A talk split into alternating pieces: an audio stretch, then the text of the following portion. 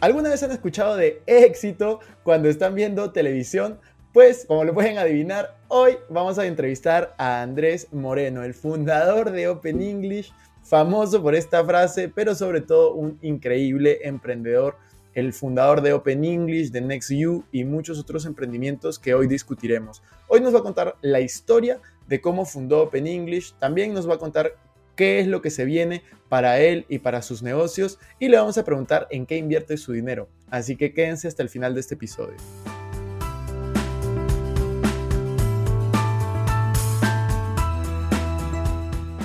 Hola amigos, ¿cómo están? Bienvenidos a un nuevo episodio de Invertir Joven. Mi nombre es Cristian Arens y les doy la bienvenida. Este podcast tiene como objetivo principal darte las mejores herramientas y los mejores tips para que aprendas a manejar tu dinero. Aquí creemos en la importancia de la educación financiera como medio para alcanzar tus metas y tus sueños. Recuerda que en este programa siempre hablamos de inversiones, finanzas personales y de emprendimiento. La frase de este podcast es el dinero es un excelente esclavo, pero un pésimo amo. Aquí van a aprender a hacer que el dinero trabaje para ti, para que tú puedas tener más energía y tiempo en hacer las cosas que realmente te gustan y te apasionan. Hola Andrés, ¿cómo estás? Estoy muy feliz, muy emocionado de tenerte en un episodio de Invertir Joven. ¿Qué tal? ¿Cómo, cómo va todo? Muchas gracias por estar aquí. ¿Qué tal? Muy bien, gracias por la invitación, bien entusiasmado. Sé que hemos estado coordinando por uh, ya varios meses, ¿no? Para poder eh, hacer que esto sea una realidad, así que bueno, muy, muy contento de estar acá, gracias. No, gracias a ti Andrés. Yo creo que todas las personas que, van a ver este episodio pues pueden reconocerte por, por, los comerciales que ha salido de Open English, como el fundador de Open English. Y de hecho quería, quería empezar ahí, ¿no? ¿Cómo, ¿Cómo fue tu historia para fundar Open English? Eh, ¿Cuál fue ese interés que tenías sobre los idiomas? Sí, bueno, fíjate, yo soy venezolano, eh, pero mi padre eh, trabajaba en organizaciones internacionales, así que desde los eh, tres años, cuatro años empezamos a viajar. Eh, y durante mi niñez vivimos en nueve países diferentes, nos cambiamos cada año, año y medio. Así que me tocó aprender eh, varios idiomas en el camino. Vivimos en países tan distintos como Eslovenia, en Ljubljana, hasta Santiago de Chile. viví, por cierto, en Perú en Lima por, por, algunos meses, sí, así que conozco bastante. Así que bueno, eso, eso siempre, digamos, fue una semilla, ¿no? el tema de los idiomas. Luego aprendí inglés, porque vivimos en Estados Unidos por un tiempo, y la verdad es que cuando ya aprendes inglés, ya tienes una herramienta que ahora te permite hablar un idioma universal en cualquier lado, ¿no? Y luego yo decido devolverme a Venezuela, estudié en la universidad ya, estudié ingeniería, eh, y en el último año de ingeniería y para el pesar de mis padres que estaban muy entusiasmados de que su primer hijo se iba a graduar de la Universidad de Ingeniero, yo decido poner mis estudios en pausa después de cinco, más de cinco años de estudio de ingeniería para comenzar una, una primera empresa, que era una empresa de aprendizaje de inglés, eh, pero totalmente offline, ¿no? Era, era un concepto en el que traíamos a profesores norteamericanos a vivir en América Latina y ellos daban clases en compañías transnacionales. Así que era un modelo muy interesante, difícil de escalar, pero nos enseñó muchísimo. Y, bueno, eso fue, de allí surgió un poco el interés por el espacio de aprendizaje de inglés y, y, luego si quieres te cuento la idea de cómo surgió Open English como tal, pero ese fue, ese fue el inicio, ¿no? De la, o, la, o poco algunas de las, de las influencias que tuve para, para empezar Open. Sí, me, me parece súper interesante porque sí, sí había visto que, que eras venezolano, no sabía que habías vivido en tantos países, pero eso explica un poco, ¿no? Porque la importancia de aprender inglés creo que es bastante grande en un mundo como, como hoy, creo que en todas partes lo, lo hablan y, sirve, ¿no? Pero, ¿tú qué opinas acerca de justamente este momento de, empezar Open English? ¿Cuáles fueron tus mayores dificultades, tus momentos más difíciles? Cuéntanos un poco de esa historia. Sí, Mira, lo que decías es cierto, no sé si los números son muy contundentes. Hay 1.8 eh, billones de personas aprendiendo un segundo idioma en el mundo hoy en día y el 75%, o sea, 1.4 billones de personas están aprendiendo inglés. Así que te das una, una idea ¿no? de, de, la cantidad de personas que están aprendiendo inglés como un segundo idioma y como herramienta personal, profesional.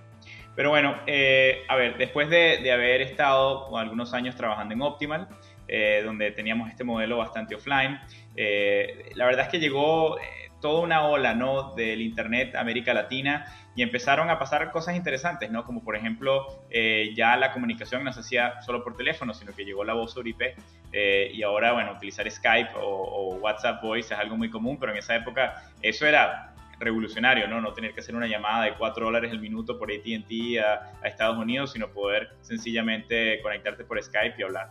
Así que eso, eso fue lo que sembró la idea de por qué eh, no dejar que los profesores estuviesen en Estados Unidos, donde, donde eran, y no tener que transportarlos a América Latina, lo cual siempre era difícil, era un tema que causaba fricción, dificultad, costo ¿no? para el consumidor, y poder ofrecer un servicio que fuese mucho más escalable y que ya que era por internet no tenía que solamente ser para empresas, sino que realmente podíamos llegar al hogar de cada consumidor.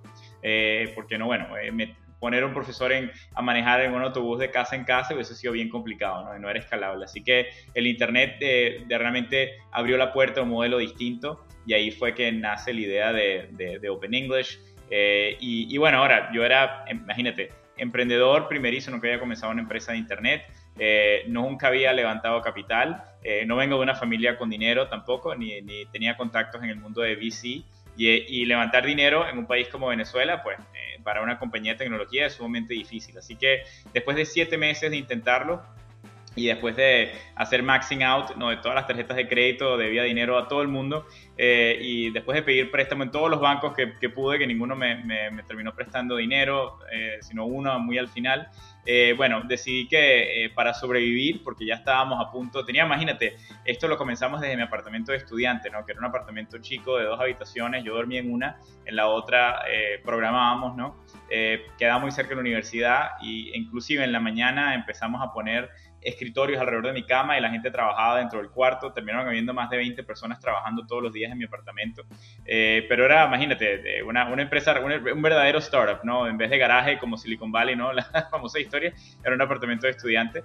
Y, pues eh, yo decido que para, para levantar un poco de capital para la compañía, tenía que ir a este lugar llamado Menlo Park o Silicon Valley, ¿no? Donde uno leía en blogs ¿no? que estaban todos los inversionistas ángeles, que eran estas personas que invertían temprano en tu empresa. Así que me quedaban algunas millas de American Airlines, me acuerdo que tenía como mil dólares que me quedaban eh, todavía en la cuenta y con eso me fui a, literalmente a, San Francisco, tenía un amigo allá que me dijo que podía dormir en, su sofá por un mes este, mientras trataba de conocer gente y todas las mañanas me despertaba, iba a tocar puertas de, de, potenciales inversionistas ángeles y les contaba la historia de, de, Open English. Era una historia en ese momento rara, ¿no? En ese momento, para, para un americano entender la necesidad de por qué la gente tiene que aprender inglés no era tan, no era tan natural.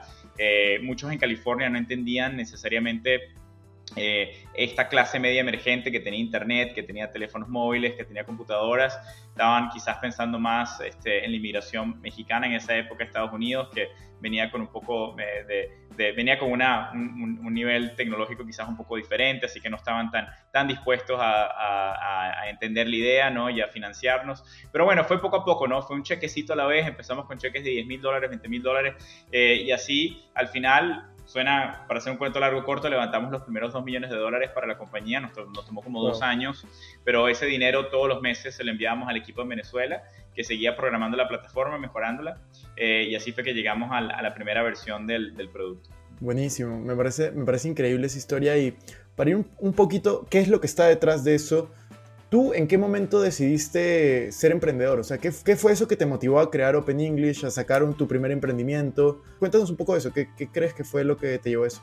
Bueno, creo que, mira, la, experiencia en la universidad eh, fue muy positiva en muchos sentidos. Creo que en la, universidad eh, el tema de ingeniería te enseña a pensar, eh, pero, pero yo me sentía que era muy limitante, ¿no? Yo tenía, ese, claro, me iba muy bien en temas de física, de matemática, de química, pero también eh, sentía que tenía un lado creativo que no estaba expresado ¿no? En, lo que estaba haciendo mis estudios. Eh, y eso siempre me, me, llamó mucho la atención el tema de los negocios. Así que eh, tenía la mentalidad de ingeniero, pero también tenía estas ganas de, de emprender. Eh, a, en a, esa edad me picó el mosquito del emprendimiento, que una vez que uno lo pica es difícil de, de sacudírselo, ¿no? Porque uno quiere ya comenzar algo y hacer algo. Y, honestamente no sabía lo difícil que era, ¿no? Eh, porque uno, ahora que ya he pasado por todas estas etapas, uno dice, wow, para comenzar una compañía, ser exitosa, eh, es una cantidad de trabajo, años de compromiso. y más aún tienes que tener un conocimiento del tema, ¿no?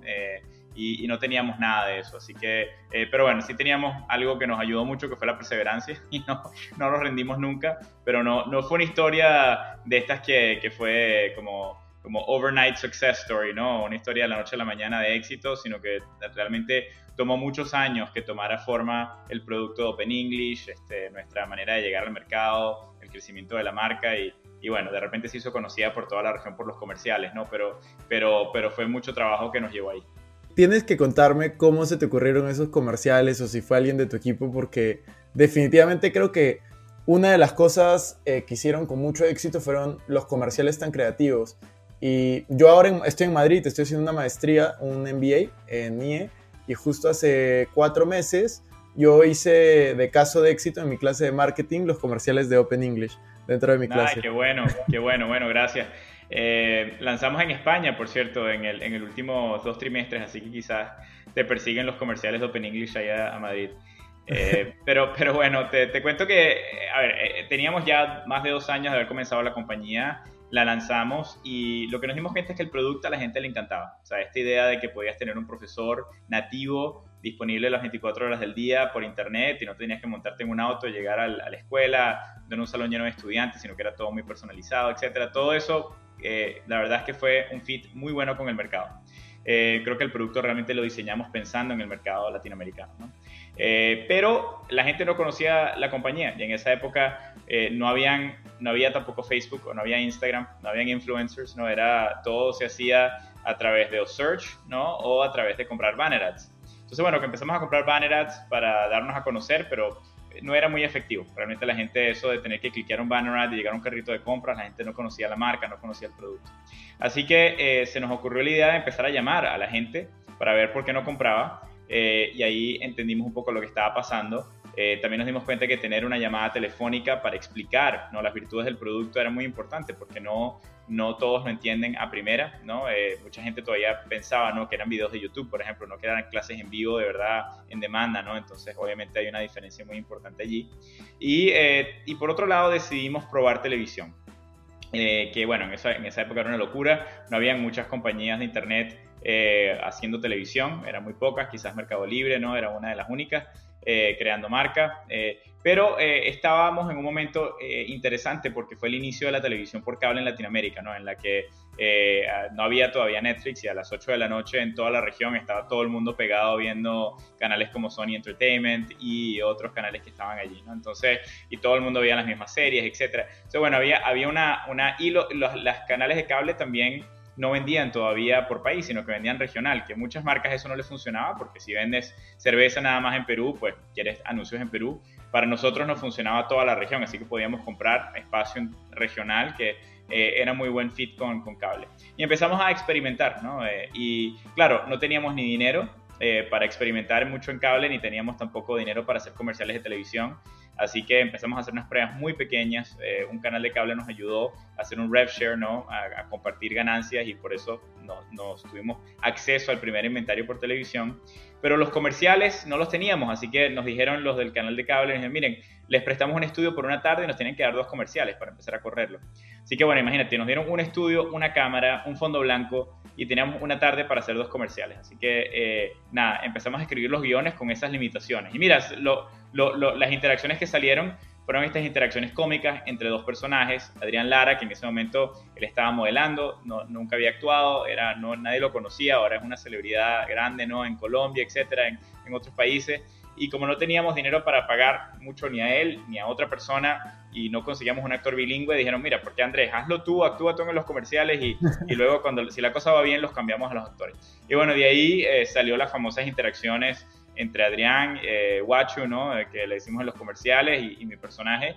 Y bueno, hasta el día de hoy siguen siendo, casi 10 años después, siguen siendo muy conocidas. No hay, no hay día que me monte en un avión en Latinoamérica, en cualquier lugar donde no me griten de atrás, éxito, rechiquen, ¿no? Y alguna de las frases célebres de, de los comerciales. Así que bueno, definitivamente funcionaron y creo que es una muestra de que la creatividad es importante, ¿no? Y quizás si nos hubiesen dado un millón de dólares para hacer los comerciales con la agencia más top de todas, eh, no hubiese salido algo tan memorable, ¿no? Eh, así que eso, eso, eso, eso nos ayudó mucho, sin duda.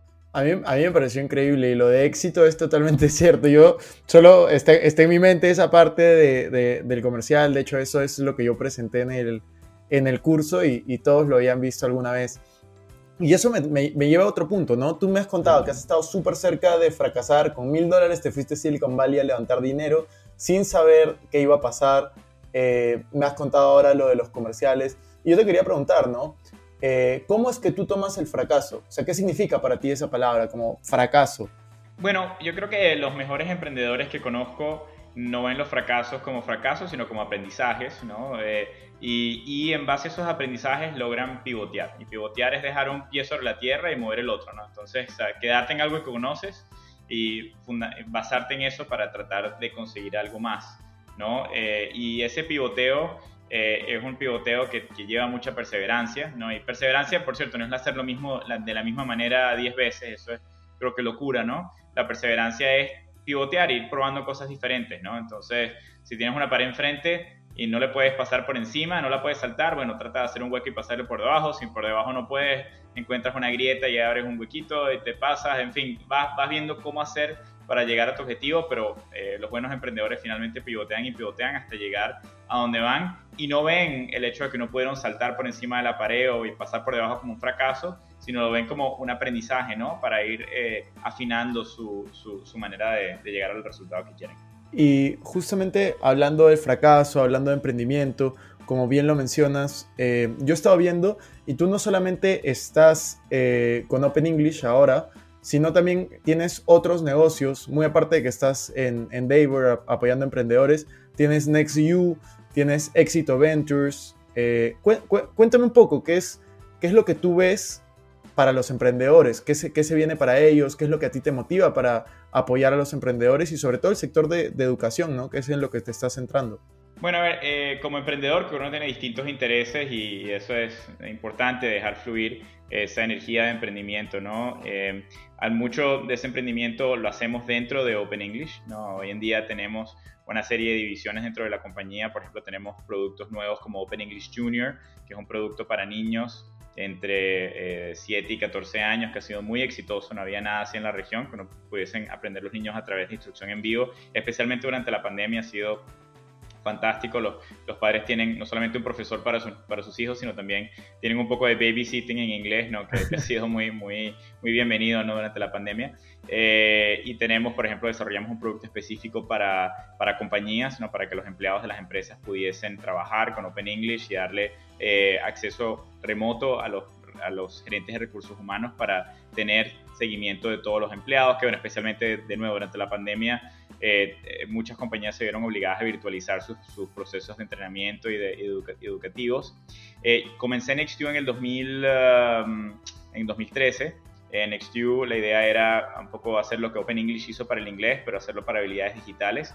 Eh, esa compañía la empezamos a crecer, levantó capital, eh, terminamos adquiriéndola como parte de Open English. Entonces hoy en día la llevamos como una empresa del portafolio eh, y fue una transacción que se hizo en diciembre del 2015. y hoy en día, bueno, Nextdoor ha crecido mucho, tenemos más de casi 150 mil estudiantes ¿no? que han aprendido habilidades virtuales con, digitales ¿no? con NextView. Open English, por, por, comparación, tiene más de un millón de estudiantes ¿no? que ya han aprendido inglés con la plataforma en, en 20 países. y, y, luego, sí, eh, mira, una de las cosas que me he dedicado a hacer, Cristian, es que he estado eh, por varios años ya eh, tratando de, ayudar y apoyar al ecosistema de emprendimiento de la región. Parte de eso lo hago a través de mi rol en Endeavor. Si conoces Endeavor, es una organización sin fines de lucro orientada al tema del emprendimiento. ahí está muy fuerte en, 40 países del mundo. España es uno de ellos. Tenemos muchos unicornios que son parte de la red Endeavor. sin duda en Latinoamérica también. hay un, por cierto que hay un foro, un capítulo de, Endeavor en, en, Perú, que es muy fuerte. Eh, pero bueno, estoy en la, en la Junta de Directores de, en Estados Unidos, en, Miami, eh, y, pues estoy apoyando a emprendedores desde allí, pero también lo estaba haciendo de manera ya sea como asesor o como inversionista. Así que en, esa, en, ese, en ese rol, bueno, hice una serie de inversiones como Ángel, todavía la sigo haciendo, eh, pero donde me, me, he concentrado y creo que me dijiste que siempre hacías esta pregunta, así que me voy a adelantar, que es como cómo invierto mi dinero, así que me, adelanto. Pero una de las cosas que he visto es que, eh, que me gusta mucho invertir en lo que es una, el proceso de aceleración de, una idea y el proceso de creación de una idea. Entonces, eh, a través de, de, de, básicamente un venture builder, que es un constructor de empresas digitales, hemos estado, eh, yo he estado invirtiendo y, ayudando a construir equipos que puedan desarrollar conceptos. ¿no?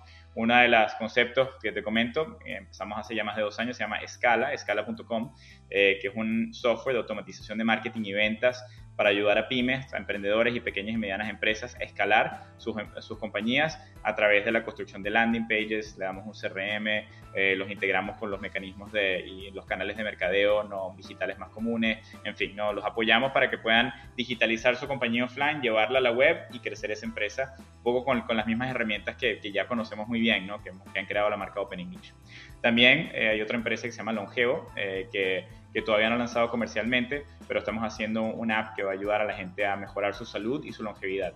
Eh, que nos tiene también un espacio que, que, nos tiene también bien entusiasmados. En fin, es, es invertir ¿no? en emprendedores talentosos, con equipos talentosos que puedan llevar a cabo ideas diferentes en el mercado. Así que a eso, a eso me dedico una buena parte de mi tiempo, aparte de, bueno, el trabajo más que full time en, en Open English. Bueno, y aparte de tus inversiones en, en startups, ¿Tienes alguna otra inversión? ¿Inviertes en bienes raíces, bolsa de valores o algo parecido? Menos, ¿ah? eh, estoy más que todo enfocado en las inversiones importantes, todas son o en startups, que apoyo emprendedores que conozco que, o que lleguen a mí, que, que, que, bueno, pienso que pueda agregar valor y también invertir en la compañía, hago bastante de eso, o en mis propios proyectos, ¿no? que como te decía, los estamos construyendo desde cero. Claro, me parece increíble. Y si alguien quiere que tú inviertas en su compañía, ¿tú también haces esa clase de inversión, Ángel, o solo estás haciendo el venture building por ahora? Sí, no, también, no. Este año he hecho quizás ya 5 o 6 inversiones de ángeles, eh, aparte del, del, venture builder. ¿Todas dentro de, de EdTech o ahí cambias de, de, No, oye, total, de total, ahí sí salgo mucho de... de, de tienen que tener algunos principios que yo entienda, pero no, son de, cualquier cosa. Este año he invertido en en una empresa que hace, tiene robots que hacen notas manuales, eh, que, que perdón, notas automatizadas en las que eh, los robots escriben como si fuera un ser humano y pueden, y pueden, entonces tú cuando llegas a un hotel, pues tener una carta personalizada que piensas que escribió el manager del hotel, pero lo hizo el robot. Eh, invertí, se llama audience.com, invertí en una compañía que se llama, por ejemplo, Hero, que está haciendo unos lentes de realidad virtual para diagnosticar eh, eh, posibles cataratas y problemas visuales. Entonces, en vez de tener que por ejemplo, un, un, ir al, al, oftalmólogo ¿no? y, y, y, gastarse el oftalmólogo 400 mil dólares en una máquina que te, que te, diagnostica eso, lo haces con eh, Google, eh, goggles de realidad virtual como los, de, como los de, de, que cuestan 2.000, 3.000 dólares el set de goggles, así que bueno, bien interesante. En fin, distintas compañías ¿no? que, que, que hacen un poco de todo. Me parece, me parece increíble. Y ya, ya para terminar, la última pregunta que te quería hacer es, bueno, más que pregunta, es un, un comentario para que tú ahí hagas una reflexión es, eh, ¿qué le dirías a esas personas que están pensando si emprender, no emprender, que tienen tal vez alguna idea, pero todavía no la, han puesto en práctica? ¿Cuáles serían tus palabras para, ellos?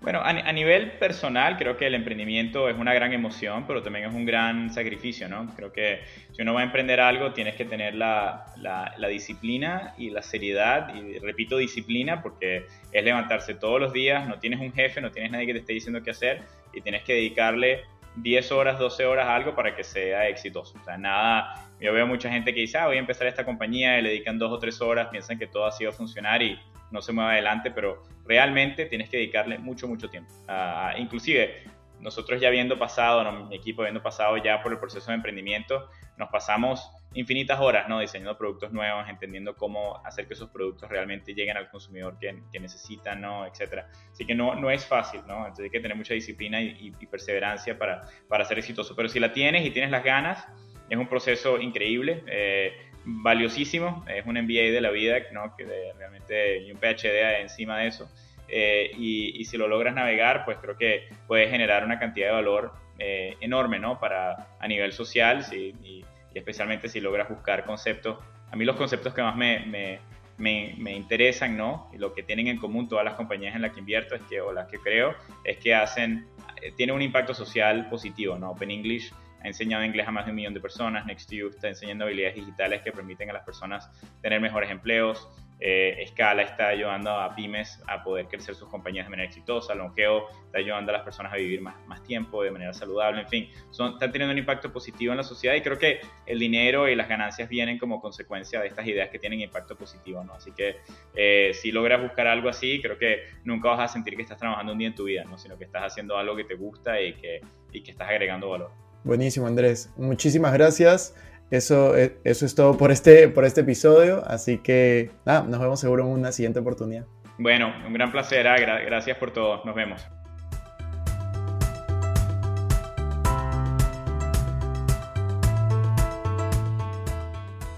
Bueno amigos, eso fue todo por este episodio. No me quiero ir sin antes invitarte a que te suscribas a mi canal de YouTube. Me puedes encontrar como Cristian Arens, también a que me sigas en Instagram como Arens Cristian y que te unas a todos nuestros grupos de WhatsApp, Facebook y Telegram. Los links estarán en la descripción. No te olvides también de visitar nuestra página web invertirjoven.com, donde vas a encontrar artículos de finanzas personales, inversiones y emprendimiento. Si nos estás escuchando desde Spotify, no olvides ponerle follow para no perderte ningún episodio. Y si estás en iTunes, ponle 5 estrellas y deja tu comentario. Sería genial también que puedas compartir este episodio para ayudar a más personas. Gracias por estar aquí, conmigo hasta la próxima semana y recuerda que la frase de este programa es el dinero es un excelente esclavo, pero un pésimo amo. Hasta la próxima.